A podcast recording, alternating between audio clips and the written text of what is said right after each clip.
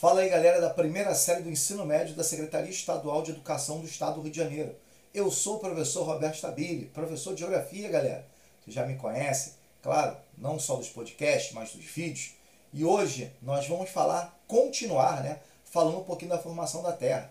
Lembra que eu contei a história de Noé, contei a história das chuvas, contei a história da formação da litosfera? É isso mesmo, galera. Muita coisa interessante. Já digo logo, eu como trabalho para o Enem, é questão certa de Enem essa parte da matéria. Então, galera, temos que falar bastante sobre isso. Bom, primeira coisa importante da gente citar é o seguinte: olha, lembra que nós falamos da litosfera, crosta terrestre e crosta oceânica, e agora a gente vai falar um pouquinho mais sobre as relações candidatos e o processo que a gente tem na formação e estruturação da Terra. Esses caras mesmo que modificam o relevo. Como assim? Nós, Roberto? Nós temos uma parcela de culpa, mas certamente os elementos naturais, esses candidatos naturais, são fundamentais na transformação desse relevo. Primeiro, vamos colocar uma teoria que é uma teoria muito importante. Lembra que vocês já estudaram isso no ensino fundamental, onde, onde nós começamos a caracterizar um cenário que você tinha apenas um continente? Sim, Roberto, já ouviu falar a Pangeia? Isso mesmo. Pangeia era apenas um continente. Esse continente foi se separando. Vou contar uma história para vocês e não falem para ninguém. Na verdade, os continentes eram separados, se uniram e separaram novamente. Que isso, né, Roberto? É isso mesmo, galera. Até que nós formamos a configuração atual. E nessa configuração atual, o que, que eu tenho? Eu tenho um DNA, uma estrutura diferente.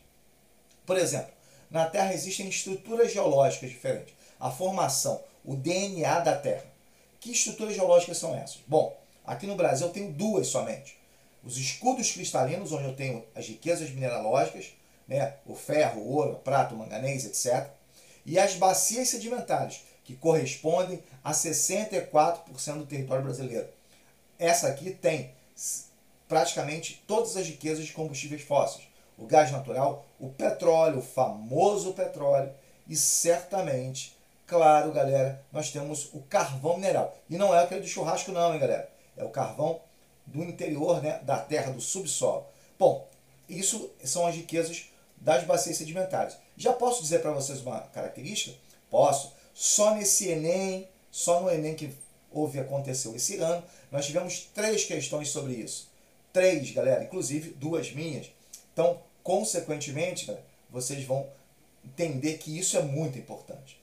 E a última estrutura geológica são os dobramentos modernos. Já ouviram falar das cadeias montanhosas? Já, aqui no Chile tem, a Cordilheira dos Andes. Lembra quando a seleção vai jogar na Bolívia? 4 mil metros de altitude em La Paz? Isso mesmo, essas são as Cordilheiras dos Andes. Mas vocês também conhecem o Himalaia. Isso também, galera. Olha só, são essas grandes cadeias montanhosas formadas pela colisão de placas. E essa colisão, esse atrito, esse contato das placas é que dá o terremoto. O terremoto é causado também por isso.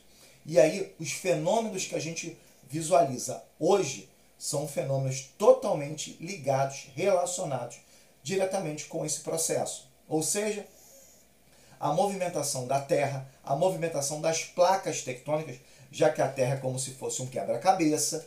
Essas placas se movimentam e promovem uma série de mudanças na superfície, terremotos, tsunami, vulcanismo, tudo isso, galera, tudo isso é relativo às placas tectônicas. Mas a gente tem mais coisa. Por quê?